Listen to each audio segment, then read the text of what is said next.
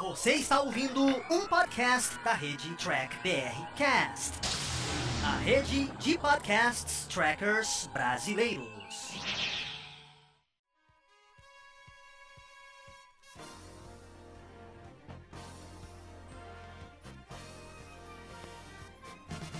É isso aí, humanoides. Tudo bem com vocês? Estamos começando mais um Batata Diário, que é apresentado pelo Carlos lá do Batata Espacial, onde ele traz reviews dos episódios de Jornada nas Estrelas. E hoje vamos trazer o review do episódio do Homem Só, de Deep Space Nine.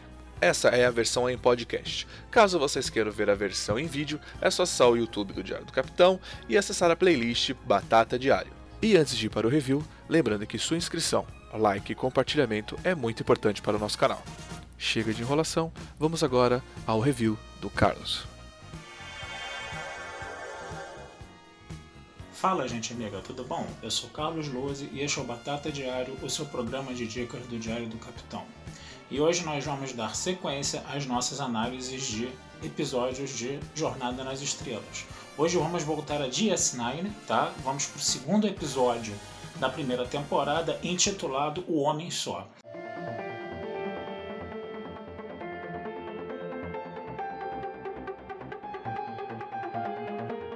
Que, a gente pode falar desse episódio, basicamente? É um episódio que tem uma história principal, tá? E tem várias sub-histórias. Quer dizer, ele tem meio que o objetivo ali de começar a mostrar como é que tá sendo construída essa vida na estação espacial no pós-guerra, né?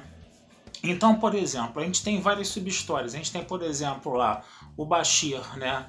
É, flertando com a Dax, né? A Dax não dando muita ideia para aquilo, né? A Dax ali, né? Se relacionando com o Cisco, né? Lembrando que o Cisco ele já se relacionava com um simbionte Dax, né? Que vivia no corpo do Curzon, que era um amigo dele, que era um senhor, que era um velho, né?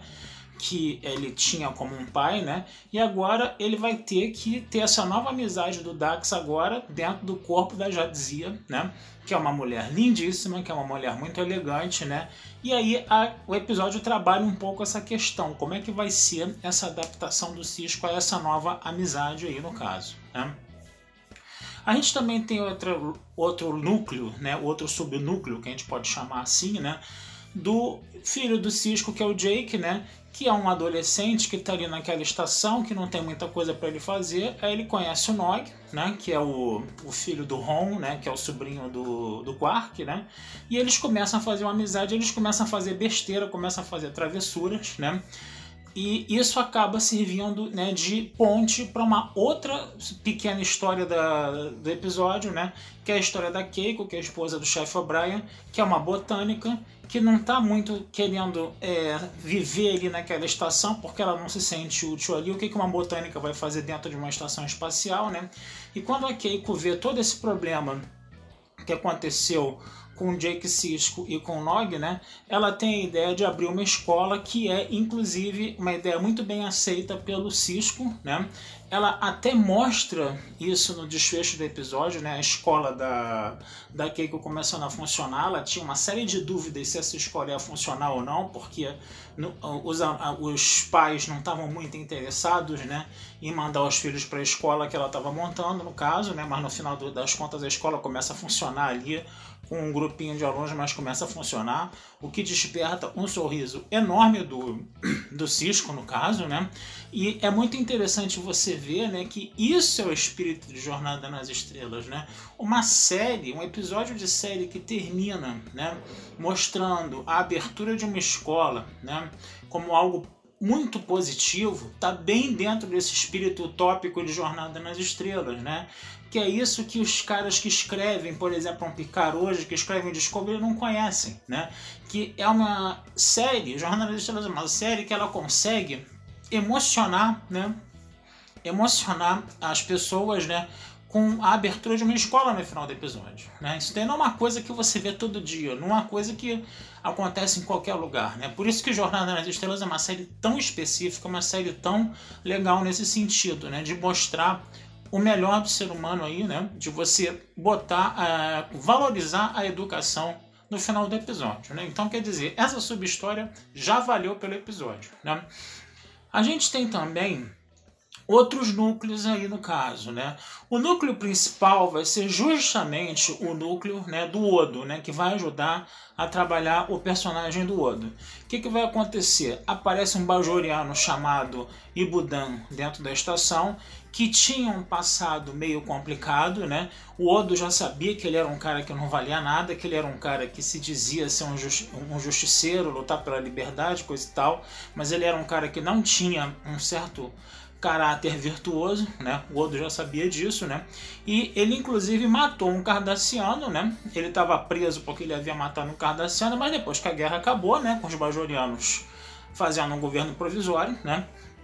Obviamente os bajorianos, vão libertar ele, né? E vão, e ele vai andar livre, leve e solto. E o Odo vai ficar muito revoltado com isso, ele vai entrar até em atritos com o Cisco por causa disso, né? Porque o Cisco ele tem que ser é, se fazer valer as leis, no caso, né? E o Odo não está querendo muito isso. E o que, que vai acontecer? O Ibudan vai acabar ser, sendo, vai acabar sendo assassinado. Ele vai ser assassinado, no caso, né? E o Odo vai acabar sendo o principal suspeito. O que, que acontece? O Ibudan, para incriminar o Odo, fez um, é, vamos dizer assim, uma cópia em DNA dele, né? Fez um clone dele. E ele mesmo matou o clone dele para poder incriminar o Odo e colocar o, as circunstâncias do crime de forma que incriminassem o Odo.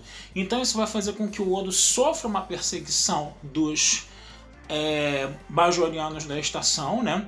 Eles vão inclusive encurralar o Odo dentro do escritório dele, vão querer linchar o Odo, né? E aí o, o Cisco só vai demover os bajorianos dessa ideia quando o Cisco chegar lá no meio da multidão e começa a dar tiro de phaser pro alto, né? Quer dizer, aí você vê, né, que é, de, de Deep Space Nine está ali, né? É, mostrando o seu caráter, o seu caráter, perdão, é bastante, como podemos dizer, né, distópico aí no caso, né? Você teve a parte utópica da educação, da escola da Keiko funcionando no final do episódio, né? A gente assim não pode se esquecer que Deep Space Nine já está indo, né, para esse caminho mais distópico, né? E está numa zona de conflito, numa zona de guerra, né? Onde o que, que vai acontecer? Além do Odo ser o principal suspeito do crime e os bajorianos quiserem, quiserem, é, quererem fazer justiça com as próprias mãos, né, a gente vai ter ainda a questão de que o Odo é o único da espécie dele que é uma espécie transmorfa, né, e aí vai haver todo um preconceito também contra a coisa da espécie transmorfa aí no caso, né? Então quer dizer, a gente vai ver, né, que o Bashir, né, vai ser o grande mérito aí da, da série vai ser vai ser dado ao Bashir, né, que é o Bashir que vai descobrir toda essa questão do uso do DNA, coisa e tal, que até na época né, em que a série estava sendo feita, essas questões de discussões de DNA e clonagem estavam muito sendo muito faladas na época, né? Então a gente vê né, que vai ser o Bashir que vai né, é, descobrir o, que é, os planos do Ibudan, no caso, né? E ele vai deixar ele de ser só aquele cara meio novinho ali, meio bobinho, né? Que já falou umas besteiras no, no episódio piloto e que agora está flertando com a Dax, né, que é muito mais madura do que ele, né? E aí ele vai, né, ser o cara que vai elucidar o crime. Quer dizer, você tira um pouco aquela carga negativa de ser um, um, um, um personagem meio molecote, um personagem meio inconsequente, né? E aí você vai ver como ele profissionalmente vai ser importante ali para a estação. Né? Então é um episódio legal porque mostra essas questões, mostra essas questões de construção de personagens, né? mostra essas questões de você desenvolver várias histórias paralelas, né? se a narrativa no primeiro momento ela pode ficar parecer mais fragmentada, né? num segundo momento ela é interessante porque algumas dessas histórias elas conseguiram se amarrar bem, né? E algumas questões foram levantadas aí. E principalmente, né, a jornada ela sempre tem que levantar uma questão reflexiva, né? E aí você foi levantada a questão justamente do respeito às diferenças, do preconceito, né? De como essa coisa, né? Como essa perseguição, como esse preconceito, ele pode ser muito estimulado por uma situação de experiência de zona de guerra, por exemplo, né? E aí é muito diferente, é muito difícil você retornar a um convívio mais pacífico, a um convívio mais tolerante num imediato pós-guerra, né? Então é interessante ver como isso foi trabalhado, né, ao longo desse episódio, é um episódio que vale muito a pena a gente assistir, tá? Então é isso aí, gente. Essa é a minha impressão de hoje, tá? Fico por aqui, desejando sempre vida longa e próspera, tá? Lembrando sempre que esse texto também vai para Batata Espacial, tá? o texto da análise desse episódio também vai para Batata Espacial.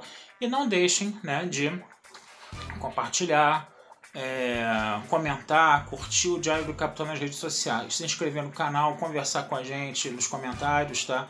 Que essa ajuda de vocês sempre é muito bem-vinda, tá certo? Um abração, fui e até a próxima. E vocês acabaram de escutar mais um podcast do Diário do Capitão. Lembrando que a versão em vídeo você encontra lá no YouTube. E para mais podcasts de Jornada nas Estrelas, entre e acesse Trek BR Cash, uma fusão dos podcasts trackers brasileiros. Lá você vai encontrar podcasts Sessão 31, Nova Frota e Diário do Capitão. Ou procure no seu aplicativo favorito. Um muito obrigado, até a próxima e engage!